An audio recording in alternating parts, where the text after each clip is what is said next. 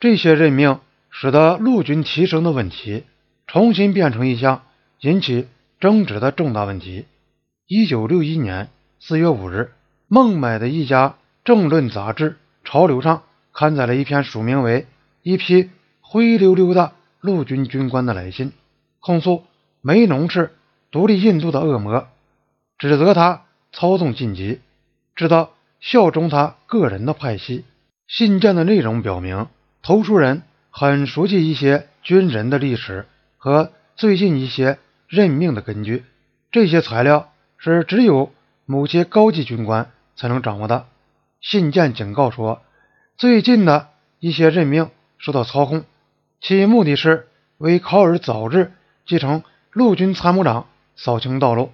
在议会中，克里帕拉尼指出，一名几乎一直担任陆军后勤工作的军官。处长参谋局，这还是第一次。他说，考尔的任命证实了近来使得军官们感到痛心、士兵感到不满的掩人耳目的做法。最后，痛斥克里希纳梅农：“我指控他在陆军中制造了派系，我指控他降低了我们部队的士气，我指控他浪费了这个贫穷饥饿的国家的金钱，我指控他忽视了。”我国抗拒共产党中国侵略的防务工作，但梅农冷漠地否认他曾干预提拔的问题。尼赫鲁也给他撑腰，这番抗议也就平息下去了。考尔感觉到由塔帕尔当陆军参谋长，自己当参谋局长，他就可以大权独揽，而他很快的也使别人都感觉到这一点。他喜爱的军官都被。陆续拉进陆军总部担任要职，可以判别出是属于反考尔一派的高级军官，则受到不公平的对待。在蒂梅亚退休的前夕，政府人士和陆军总部中有人散布谣言，说他正在策划一次军事政变，甚至还讲到了具体的日期，说是要在1961年1月30日发动。克里希那梅农。把他个人的怀疑告诉海空军参谋长，并警告文职官员，要他们监视蒂麦亚的行动。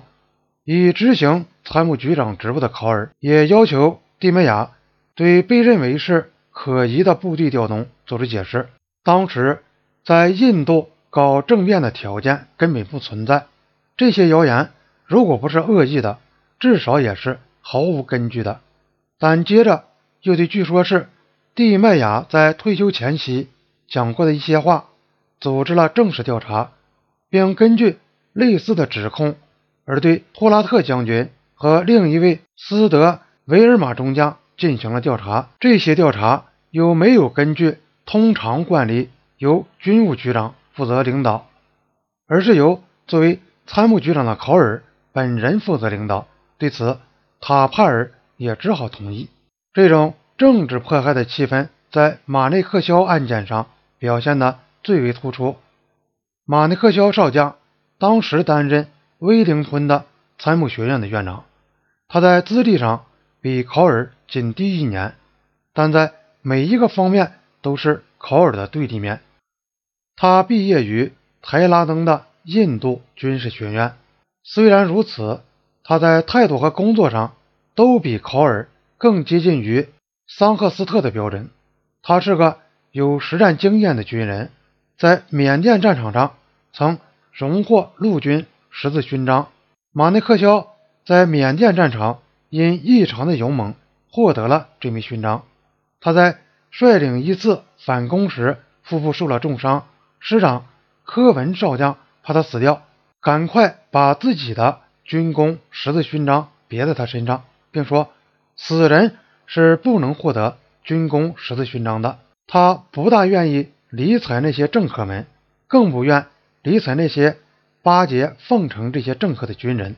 他敢说敢道，聪明机智。考尔的崽子们这句双关话就是他创造的，而且不掩饰他对考尔的轻蔑。这两个军官代表着，或者说是象征着印度陆军军官中两种不同的，甚至是。格格不入的倾向。马内克肖这是个帕西族的名字，体现了陆军中的英国传统。在他的最好的一面是精通本行，热爱军职，厌恶阴谋和厌恶政治。这两个名词被认为是同义词，以及宁愿担任作战任务而不愿担任参谋任务。但这个传统也还有另外的一面，就是过多的强调英国部队军官食堂的那一套繁文缛节，而这些东西在独立后的印度往往会造成摩擦。第二次世界大战以前，在多数的陆军食堂中，除了印度服役以外，很少看到带有印度色彩的东西。在印度陆军中的印度籍军官一直。居于少数地位，而且他们也都像英国人一样的英国化了。只有星期天的午餐才吃咖喱饭，而且要使用匙和叉。进食堂如不穿会餐制服，也必须要穿长礼服。不喝酒会被人认为有怪癖之嫌。吃素是士兵的事，军官没有吃素的。印度音乐像猫叫一样难听，用印度语讲话。简直是丢丑。